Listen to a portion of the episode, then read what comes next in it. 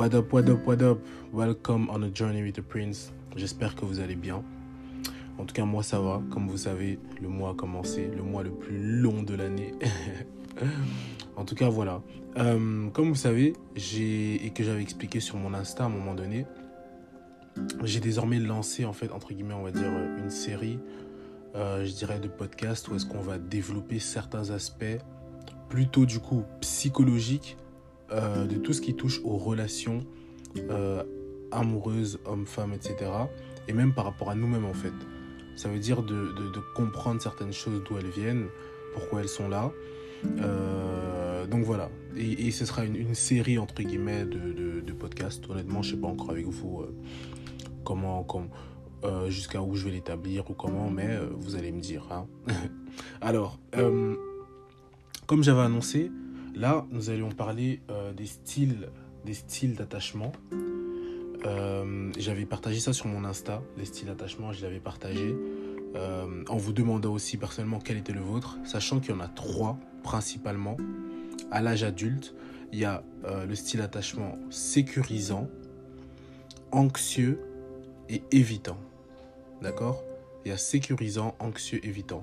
Maintenant, quelles sont les particularités de ces trois-là? C'est que quand tu te retrouves dans le style d'attachement sécurisant, par exemple, ça veut dire qu'en fait, tu es en confiance. Tu es en confiance avec ta personne, tu es en confiance euh, avec qui tu es.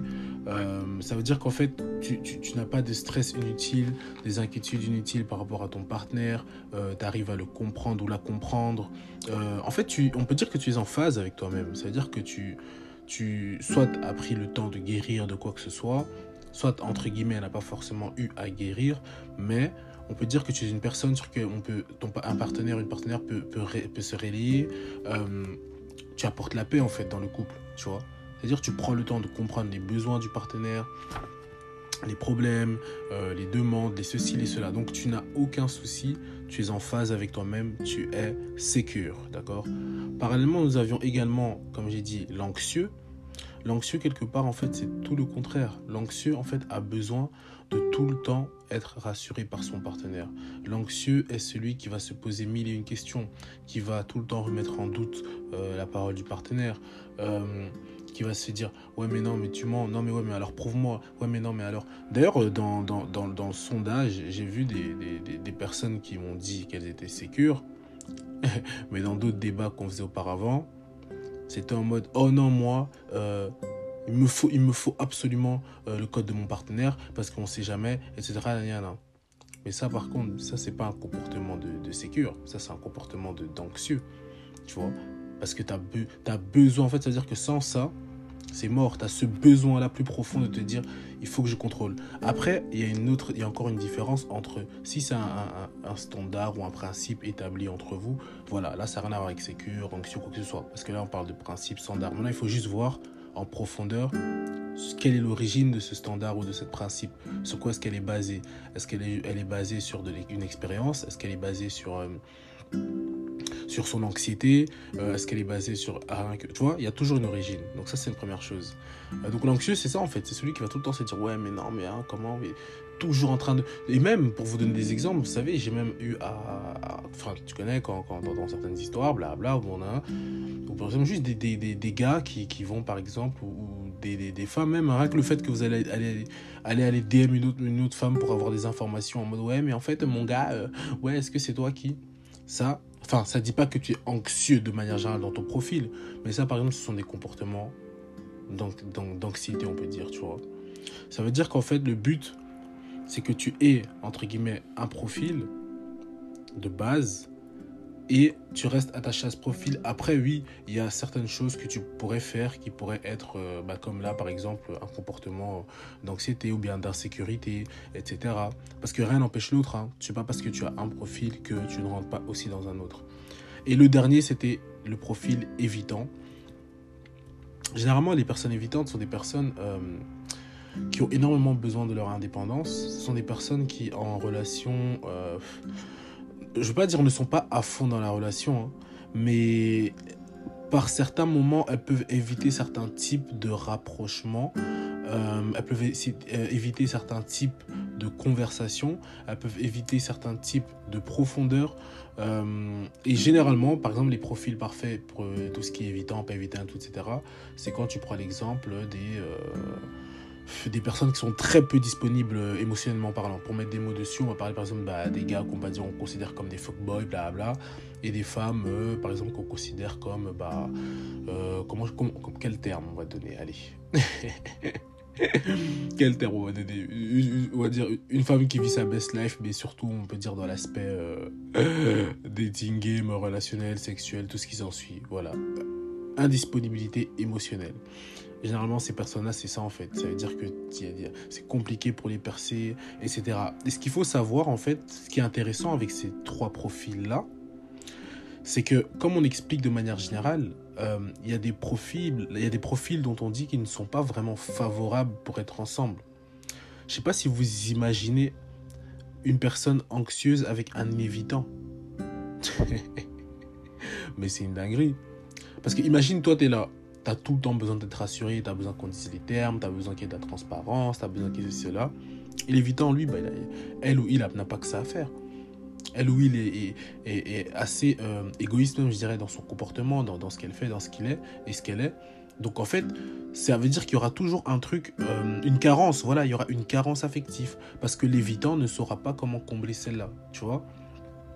Par contre, euh, si tu prends le sécure et l'évite, le sécure et l'anxieux, en fait, le sécure, il peut se mettre avec tout type de profil. C'est juste que c'est à lui de se poser la question, ok, est-ce que je suis prêt ou pas euh, d'aller aussi loin, en profondeur euh, Est-ce que nanani Est-ce que nanana Est-ce que, est-ce que, est-ce que, tu vois Ça, c'est le sécure. C'est à lui de se poser la question. Le sécure peut également se mettre avec l'évident.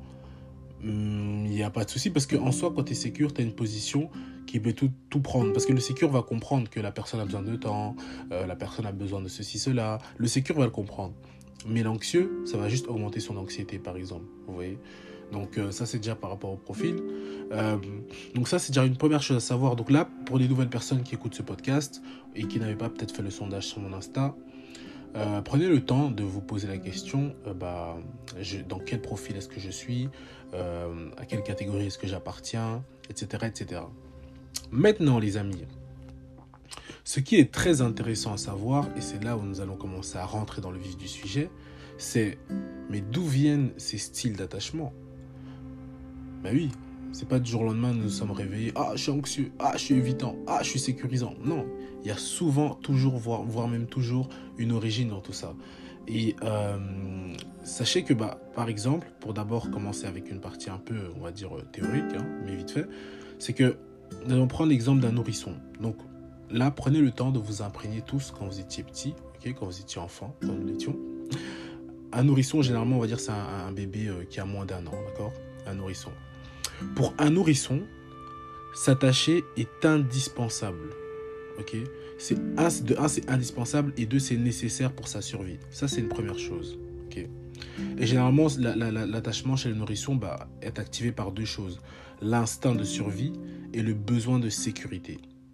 D'accord Donc dites-vous ça c'est là on est vraiment dans les origines de l'attachement. Donc d'où ça vient bah, il y a l'instinct de survie, le besoin de sécurité, d'accord Et de manière générale, l'attachement se définit comme étant l'ensemble de comportements entrepris par le nourrisson.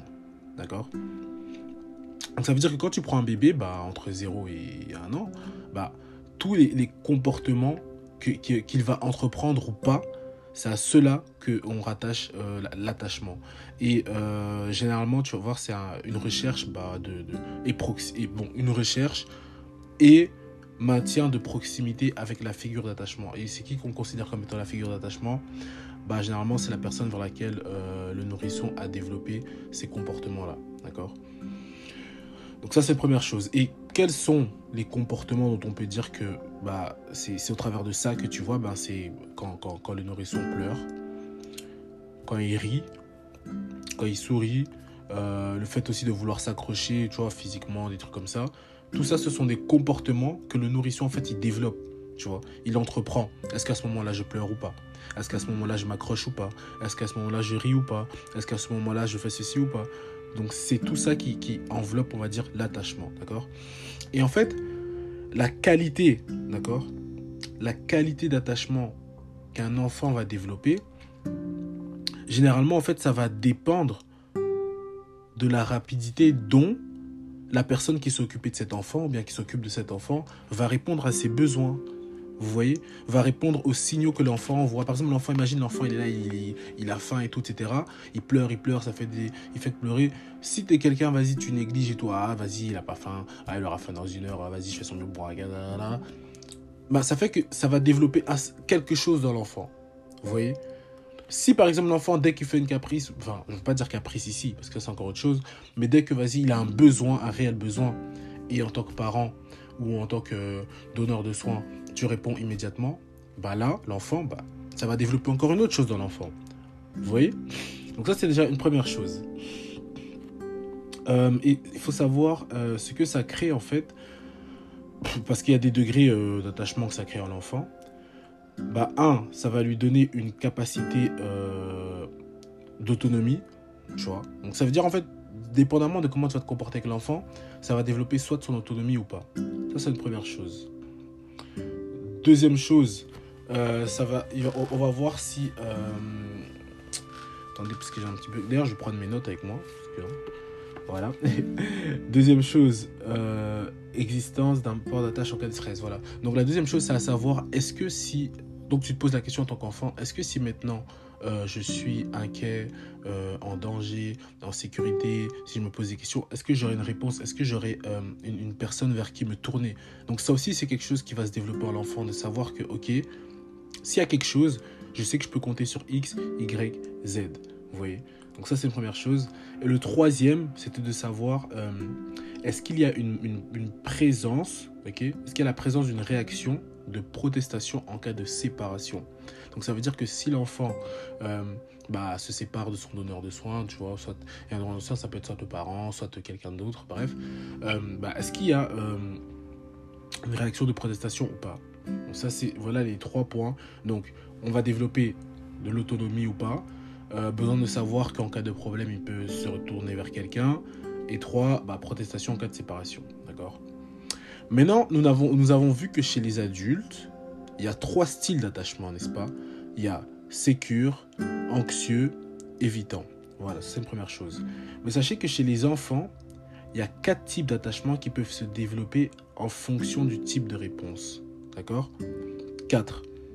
Il y a l'attachement sécurisant, l'attachement non sécurisant évitant. Donc c'est un, un combo. L'attachement non sécurisant désorganisé et l'attachement non sécurisant ambivalent. Donc il y a quatre styles d'attachement. Sécurisant, non sécurisant évitant, non sécurisant désorganisé, non sécurisant ambivalent. Voilà. Maintenant, là où est-ce qu'on va vers la partie, je dirais, très intéressante et, plus en profondeur. Bah, et pour cette partie-là, en fait, on va remercier Madame Mary Ainsworth une euh, psychologue canadienne qui a fait des études comportementales. Et en fait, si vous voulez, elle a fait une expérience, d'accord? Elle a fait une expérience qui a duré 20 minutes. Le but de cette expérience, c'était quoi? C'était de repérer les troubles d'attachement chez les enfants, etc. Donc, c'est une expérience qui a duré 20 minutes. Et qu'est-ce qu'on faisait? On prenait des enfants entre 12 et 18 mois, d'accord? Bon, en gros, c'est entre 1 an et 3 ans. Hein, les mamans, c'est vous qui aimez trop dire les, les, mois des enfants. J'ai dit 3 ans, puis c'est même pas 3 ans. C'est 1 an. Attends, 1 an et 6 mois. Voilà. et pardon. Voilà, entre 1 an et 1 an 6 mois. Donc on a pris des enfants entre ces âges-là. Donc bah, quand ils terminent un peu leur phase nourrisson et en même temps, voilà. Et on les a placés dans une salle euh, enfermée avec des jouets. D'accord? Donc imaginez la scène. Hein. Là, prenez le temps pour imaginer la scène. Ça, c'est Mary Ainsworth, psychologue canadienne, qui a fait cette expérience-là. Tu prends des enfants, entre 12 et 18 mois, tu les places dans une salle fermée, avec des jouets et un examinateur. Entre parenthèses, on va dire bah, avec un étranger, du coup, parce qu'ils ne connaissent pas cet examinateur. Ok, Ça, c'est la première chose. Ce qu'on a fait pour cette expérience, en fait, les parents devaient venir et sortir à deux reprises pendant trois minutes revenir. Donc ils l'ont fait deux fois. Ça veut dire les parents, ils viennent, bam, ils restent un an, paf, ils ressortent, ok, trois minutes, et puis ils reviennent et puis ils ressortent trois minutes. Et pendant ce moment-là, ce qui s'est passé, c'est qu'en fait, on a analysé la partie comportementale des enfants. Donc ça veut dire comment est-ce que euh, les, enfants se comportaient avant la séparation. Donc ça veut dire quand l'enfant euh, est là, dans la salle avec, avec, avec le parent. Comment il se comportait pendant la séparation et comment est-ce qu'il se comportait après la séparation. Donc il y a trois phases. Ok? Désolé. Donc ça c'est à savoir. Et euh, il y a trois éléments en vrai des vrais euh, qui sont confrontants pour, confrontants pour l'enfant au moment-là. C'est quoi? Un, l'environnement.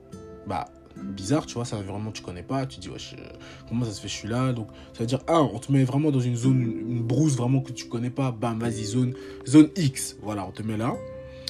Deuxième chose, bah, il y a, un book que tu connais pas. Donc, ça veut dire, imagine toi, tu es là. Un, on te met dans un endroit que tu connais pas. Deux, en plus, il y a un, examinateur, un book que tu connais pas. Oh, donc le gars, il est là. Voilà. Donc, ça fait deux. Et trois, en même temps que de tout ça, il y a deux courtes périodes de séparation avec leurs parents. D'accord? Bon, donneur de soins. Euh, généralement, c'est le terme qu'on utilise, mais voilà, avec leurs donneurs de soins, leurs parents ou la personne qui s'est occupée d'eux. D'accord? Donc, ça, ce sont les trois éléments. Environnement inconnu, wesh, un book que tu connais pas, et en même temps, séparation, deux fois, ok? Le but ici, comme je vous ai dit, c'était d'observer, de, comprendre le comportement de l'enfant bah, en, en, présence et en l'absence du parent, etc. De voir comment est-ce que l'enfant le, va se comporter aussi bah, dans, dans, dans, cette salle, dans cette salle de jeu, en fait. Est-ce qu'il va rester dans son coin? Est-ce qu'il va euh, euh, chercher un contact? Est-ce qu'il va faire quoi que ce soit, etc. Et le troisième élément qu'on recherchait, c'était de se dire la capacité à être reconforté par le donneur de soins. Donc une fois que le parent revient et tout, bah, de quelle manière est-ce que l'enfant accueille cela ou pas? D'accord?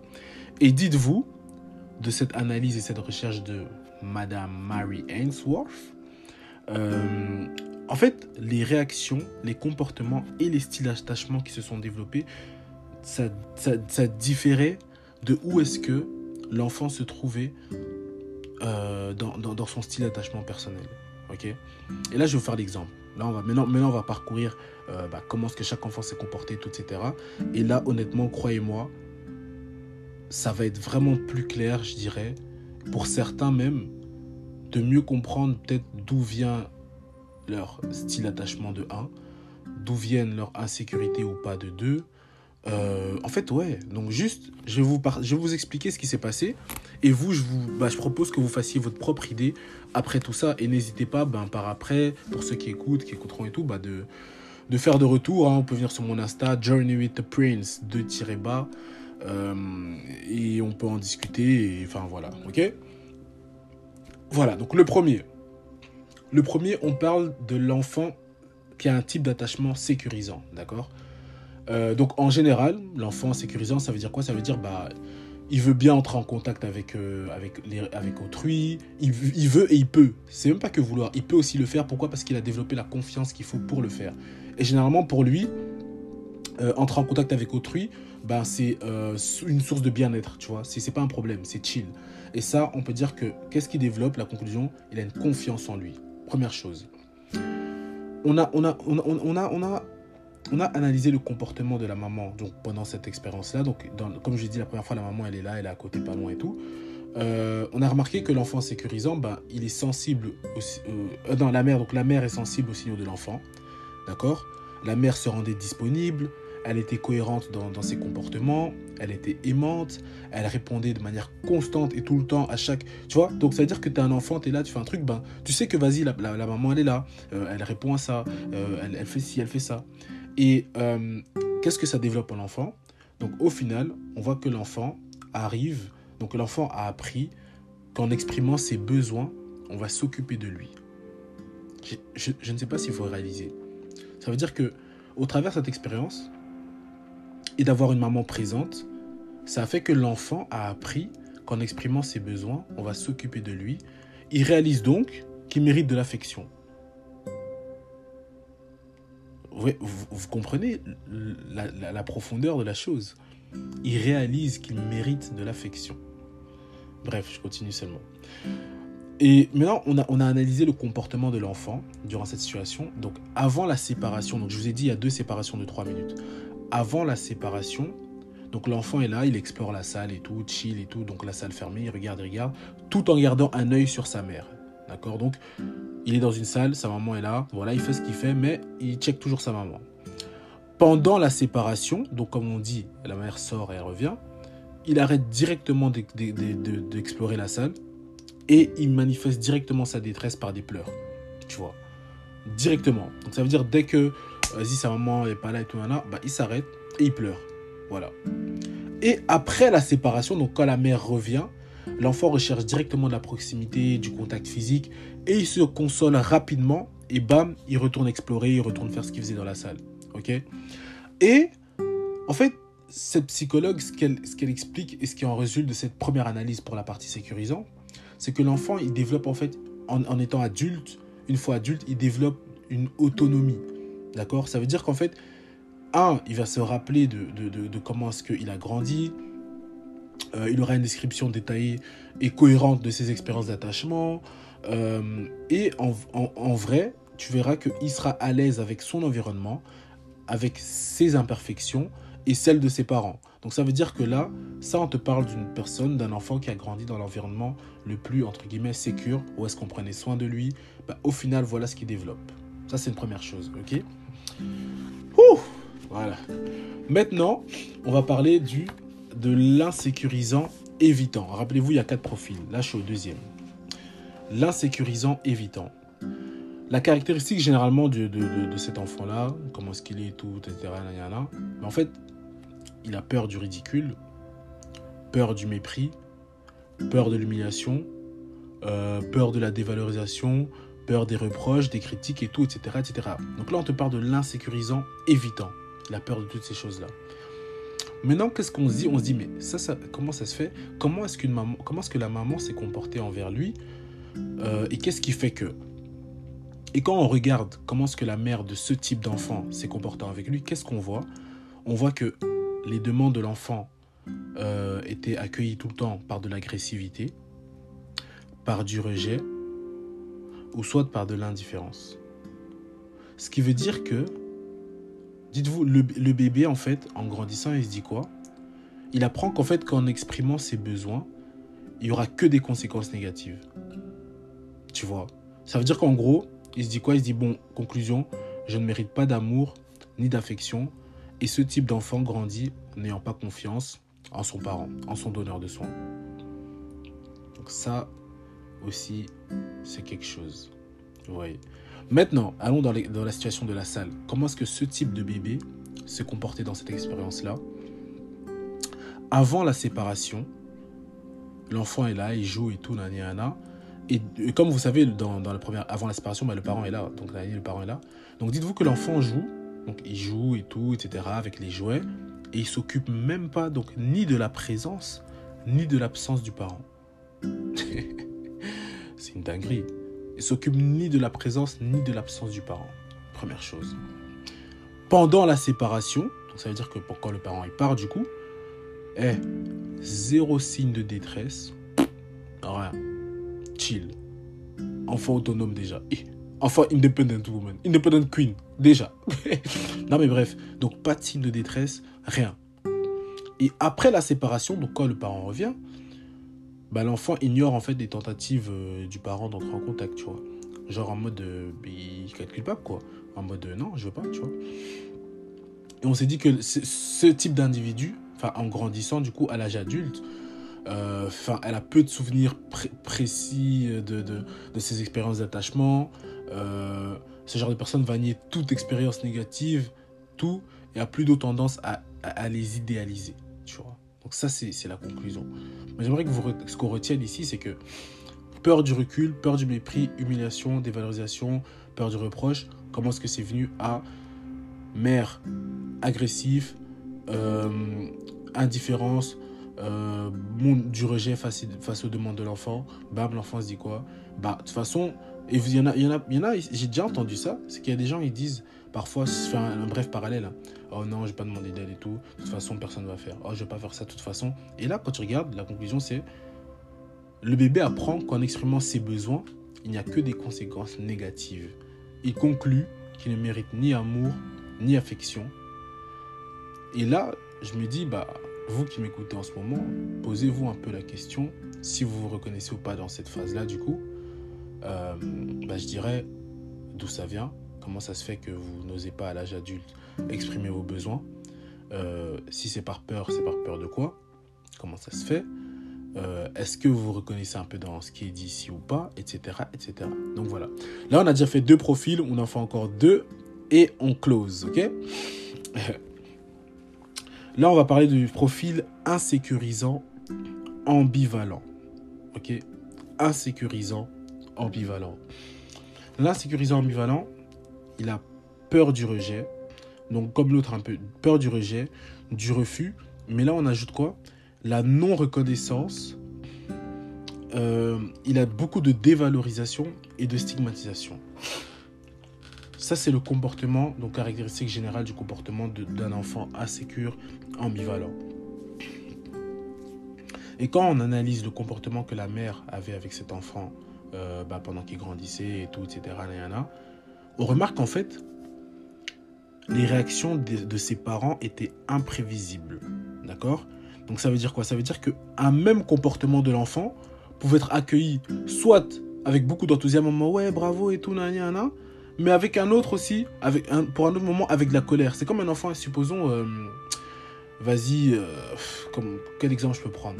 Euh, Un enfant qui dessine, ok? Il vient, il dessine sur le meuble, un bête exemple, il dessine sur un meuble. Il est tout petit, d'abord, tu vois, en tant que parent, tu dis, vas-y, t'es excité, vas-y, ok, il commence à dessiner. Donc tu le félicites. Ah, c'est bien, bébé. Oh, t'as fait dessin, t'as fait crabouille, tiens, tiens, oh, trop bien, ok. Mais ce même enfant, pour le même prix, un autre jour, il dessine, tu le grondes. Oh, comment ça tu dessines sur les meubles? Euh, Non, non, c'est pas normal. Mais, oh. Là, en fait, qu'est-ce qu'on fait? On crée la confusion dans l'enfant. Pourquoi? Parce que pour la même chose, on va se dire, oh, il y a deux jours, tu m'as félicité, là maintenant tu cries. Ah, bipolaire ou. Tu, vois? Donc il y a ça. Et euh, la conclusion, généralement, avec ce genre d'enfant, on se dit, on a remarqué que le bébé, en fait, il n'arrive pas à déterminer ce qu'il doit faire pour faire plaisir aux parents. Il conclut quoi? Qu'il mérite ni amour, ni affection. Et généralement, ce genre de personnes grandissent sans avoir confiance en leurs parents. Parce qu'ils disent quoi? De toute façon, façon, c'est jamais assez, jamais content, je sais pas ce que je dois faire. Donc là, encore une fois, je vous invite à, réfléchir et à vous poser la question vraiment de, de ouais, euh, d'où ça vient, comment ça se fait. Euh, donc voilà. Maintenant, on va analyser le comportement de ce même enfant pendant l'expérience là. Donc avant la séparation des parents, on voit que bah, quand les parents sont là, bah, l'enfant était anxieux. Donc dès qu'il entre dans la salle, il est anxieux. Donc il rentre anxieux, il n'explore pas. Ça veut dire il chill pas, il se dit pas oh je joue avec les joueurs. Non, il fait quoi? Il reste collé aux parents. Il, et, en fait il reste collé aux parents avec insistance. Tellement c'est un anxieux, il sait même pas quoi faire et tout. On a regardé son comportement pendant la séparation. Donc dès que le parent part, est détresse totale. Le boug, le boug il est perdu.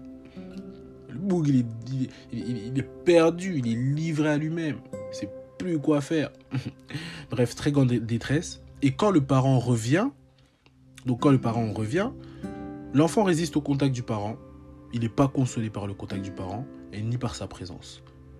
On voit bien qu'il y a entre guillemets un gros bordel euh, bipolaire au final. Parce que l'enfant est attaché, après le parent part, il est en détresse, le parent revient, oh non je veux pas, euh, de toute façon ça change Paf. Et quand on regarde généralement le, le style d'attachement de cet individu, donc une fois adulte, eh ben, il est archi préoccupé, tu vois. Ses souvenirs sont vagues.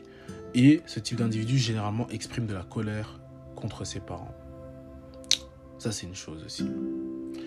Et en dernier, en dernier, nous avons l'insécurisant désorganisé. Ok?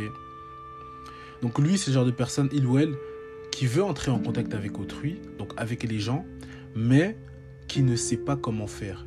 Donc on va dire dépourvu de, de, skills, de, savoir-faire, d'habilité, tout ça, ne sait pas comment faire. Et quand on regarde les, comportements que les parents avaient avec ce type d'enfant, bah, les parents étaient désorganisés, euh, ils pouvaient maltraiter l'enfant, euh, parfois il y avait même des retraits parentaux, euh, des réponses négatives, intrusives, confusion des rôles, euh, des comportements effrayants, des, erreurs dans la communication affective, etc., etc., etc. Tout ça là, ok? Eh mais franchement les gars, hein, je vous invite vraiment à, vous, à faire un 360, genre for real, et de vous poser la question, si à l'heure d'aujourd'hui j'ai de l'amertume envers mes parents, oui ou non, comment ça se fait, d'où ça vient? Genre vraiment, et pour certains, vous allez même besoin, vous allez même avoir besoin de réécouter ce podcast une deuxième fois pour vraiment vous plonger dans l'intimité de votre propre personne. Enfin bref, la conclusion pour, pour celui-là, c'était que bah, l'enfant en grandissant, bah, il ne sait pas quoi faire. Il se sent pas en sécurité. Euh, qu'il soit proche ou loin du parent, en fait, c'est pareil. Et ça, on a déjà, j'ai déjà entendu des discours comme ça. Par exemple, quelqu'un qui va te dire, ouais, euh, de toute façon, moi, ma mère, qu'elle soit là ou pas, vas-y. Mon père, qu'il soit là ou pas. Limite, en fait, pour certains parents, enfin, pour certains, il y a des parents, c'est juste des, des dons financiers qu'ils font. C'est juste, ils s'occupent que financièrement, mais toute la partie affective, elle n'est pas là. Euh, ou soit même ça, il n'y a pas, en fait. Tu vois? Donc, ça veut dire qu'en fait, t'es là, ben, qu'il soit là ou pas là, ça y est, ça reste pareil. Et généralement, la conclusion de ce genre d'enfant avec le comportement, c'est que a, tu développes une mauvaise image de toi-même et il pense qu'il mérite ni amour, ni affection, et comme l'autre, bah, pas confiance en son donneur de soins. Maintenant, pour partir à la partie expérimentation, comme avant la séparation, pendant, après la séparation, la grosse conclusion, elle est simple. C'est juste, il y a eu un mélange de comportements. Donc, un mélange de comportements, euh, entre guillemets, bipolaire, donc ambivalent, on va dire plutôt, parce que bipolaire, c'est maladie, ambivalent. Donc, ça veut dire confus. Soit il est sur le sol, soit euh, l'enfant était figé, soit il était contre le mur. Un mélange de tout. Ça veut dire perdu, lost. Et euh, la conclusion, une fois adulte, le style d'attachement que ce type d'enfant développe, bah, et même quand tu regardes le discours euh, qu'il va développer face à son enfance, à ses parents, à ses relations, bah, c'est incohérent, incohérent, contradictoire et incomplet. Ouh Franchement, je vais pas vous tenir plus longtemps. Je sais que quand j'avais commencé mon podcast, je faisais des podcasts graves courts, et des podcasts de 2 minutes, 3 minutes, je sais pas, 5 minutes, je sais pas comment je faisais. Même, on m'avait dit par après ouais, de faire des podcasts beaucoup plus longs. Il y en a apparemment parmi vous qui faisaient l'habitude d'écouter des podcasts même de, de, heure, des trucs comme ça. Mais là, là franchement, c'est de la matière. C'est de la matière et il faut, faut la digérer. Là, par rapport à tout ce qui a été dit, je sais qu'il y a des personnes, ça va, ça va les trigger, comme on dit. Euh, ça, c'est une conversation malaisante. Là, et pour l'instant, on n'a même pas vraiment entamé la conversation. Juste, je vous ai partagé ben, comment certains styles d'attachement peuvent se développer. Euh, et les gars, je vous dis, bah, bah voilà. Voilà, c'est, voilà ce que j'ai partagé avec vous. C'est une expérimentation, mais ça donne beaucoup de détails et de, de, précision sur le comment du pourquoi. Moi, ce avec quoi en fait un peu je, je, conclus ou ce à quoi je pense, hein, c'est que je me dis, bah, et on le sait, beaucoup, beaucoup, beaucoup, énormément de nos comportements que nous, dont nous avons aujourd'hui, bah, de 1, je pense qu'on s'en rend même pas compte, mais énormément de choses viennent de l'enfance. C'est une première chose. Il y a des gens, maintenant vous êtes adultes, clairement. Et c'est pour ça que vous voyez, j'insiste énormément sur la déconstruction personnelle. J'insiste énormément sur le fait de travailler. Pardon, de travailler sur soi, euh, de se poser les bonnes questions, euh, de voir si la direction dans laquelle on va, c'est la bonne ou pas. Euh, j'insiste. Pourquoi? Parce que il y a tellement de choses qui ont été établies sur nous, mais que c'est pas forcément nous en fait. C'est comme ça parce que c'est inconsciemment. Ça a été comme ça bah, parce qu'on a grandi comme ça, parce que ça a été inculpé comme ça, parce que on s'est comporté de manière X ou Y avec nous. Mais les gars, à un moment donné, et ça c'est la phrase phare avec laquelle, enfin, qui est venue en tête pendant que je faisais, enfin, que j'étudiais toute cette partie-là de comportement, enfant, attachement, c'était To be like that might not be our fault, but to stay like that will be. En gros, être comme nous sommes aujourd'hui, pour la plupart, en tout cas pour beaucoup, il est possible que ce soit pas notre faute parce que beaucoup de choses se sont passées inconsciemment, etc. Et du coup, ça a développé des choses dans notre caractère aujourd'hui. Euh, voilà, peur du rejet, anxiété, peur de ceci, peur de un, un, Mais rester ainsi devient notre faute. Vous voyez ce que je veux dire? Parce que on est d'accord que dans la première partie, on parle d'être inconscient. Donc tout ça, c'est là, c'est là, c'est là, c'est inconscient. Mais là, une personne qui écoute ce podcast, donc là tout de suite, là, toi qui écoutes, tu t'es condamné. Hein. Parce que là, ça veut dire que tu, tu, tu, tu réalises quelque chose, tu fais une prise de conscience et maintenant ça tente de te dire, ok, est-ce que je vais aller en profondeur avec moi-même? Est-ce que je vais aller chercher des réponses ou pas? Est-ce que je vais faire le nécessaire ou pas? Vous voyez? Et là, ça devient autre chose. Donc, to be like that might not be your fault, but to stay like that Ça peut paraître un peu rude de dire ça comme ça, ça peut paraître dur, mais c'est une réalité. Parce que il ne s'agit pas juste de prendre conscience. La question c'est, ok, une fois que j'ai pris conscience, je fais quoi? Vous voyez? Et il y a possibilité de travailler sur tout ça, sur les insécurités qui ont été développées, euh, sur ceci. Il y a, il y a possibilité. C'est dur, ça fait mal, mais c'est possible. Et la seule question, c'est à quel point est-ce que chacun a envie de travailler sur ça? Point, c'est tout. Vous voyez? Moi, c'est un truc, je suis devenu très pragmatique dans ma vie. Hein. Je suis devenu très, très au tac. Et parfois, les gens disent Ouais, mais toi, tu as une facilité à faire ça. Euh, tu, vous, croyez, vous croyez ça a toujours été facile de faire ça? Tu crois, c'est un jour, je me suis réveillé, vas-y, et je me suis dit, ah, je vais te durer quand même pour, de, pour le fun. Non, je suis allé là où est-ce que c'est inconfortable. Je me suis posé des questions inconfortables, j'ai eu des discussions inconfortables, j'ai eu des feedbacks inconfortables, j'ai mené des actions inconfortables, je me suis mis expressement dans des situations inconfortables pour, à l'heure d'aujourd'hui, pouvoir un minimum être confortable avec mes émotions, avec ma personne, avec ma position, avec mon avenir. Parce qu'en plus de ça, posez-vous juste la question, hein. si on ne prend pas le temps de travailler sur tout ça, de développer tout ça, de, de, faire une déconstruction, est-ce que vous vous imaginez juste une seconde le, genre de parents que nous deviendrons? Moi, c'est moi c'est ça. C'est ça l'une de mes grandes craintes ou de, mes phobies, c'est de me dire comment est-ce que tu vois, imagine as un enfant et t'es pas guéri en fait automatiquement tu transmets ça sur ton enfant. Et en plus, on le voit, voyez vous-même, nos mères, nos pères, et comme j'ai toujours dit, hein, euh, généralement les premiers critères qu'on a envers le sexe opposé, euh, ça vient de nos parents. Hein. Vous voyez des femmes qui vont juste avoir des... Par exemple, un bête exemple, quand il y, a certaines femmes qui vont dire par exemple, oh non, moi, c'est que l'argent, par exemple. Mais va écouter d'où vient le discours, va voir la mère. On dit souvent que pour analyser le comportement d'une femme, il faut voir sa mère. Va voir sa mère. Des mamans qui vont dire en pagaille Oh non, un homme qui ceci, oh non, c'est que l'argent, oh non, blabla. Paf, ça fait que. Ça, c'est une première chose. Euh, nous aussi, même nous les hommes, hein, on a des mères qui vont nous dire Ouais, euh, non, euh, certains hommes, leur mère vont leur dire Ouais, non, te mets jamais avec une femme qui a déjà des enfants. Paf. Exemple. Juste pour dire ça vient jamais de loin, c'est à côté. Les premiers exemples qui, sont autour de nous, c'est les parents. Et le but, imagine, on, devient, entre guillemets, on va dire, comme ça, ou bien tu as des mamans qui vont dire à leur fille Maman, écoute ma chérie, aucun homme n'est sérieux. Il faut seulement être là, prendre, le supporter et la vie va continuer. Imagine, c'est ça, ça le conseil que tu reçois. Donc, tu as une femme qui te dit que aucun homme est capable de t'aimer, par exemple, à ta juste valeur. C'est une dinguerie. Ou bien un parent qui dit, qui peut se répéter hey, écoute, euh, les femmes en fait, sont toutes des sorcières. Euh, franchement, fais attention, donne jamais ta confiance à une femme. Voilà, voilà, voilà, voilà. C'est dinguerie. Tu viens avec wesh. Et, et avec tous nos discours que je vois aujourd'hui, hein, ah man, trash, ah ouais, kill all man, ah ouais, bla bla bla, ah ouais, les meufs des putes, bla bla. Imaginez juste, ah, comment on va, bah, comment certains, bah, déjà, certains d'entre vous, vous avez déjà des enfants, déjà, je sais même pas ce que vous leur dites. Et imaginez juste, bah, nous-mêmes, ce qu'on dira à nos enfants. Dinguerie.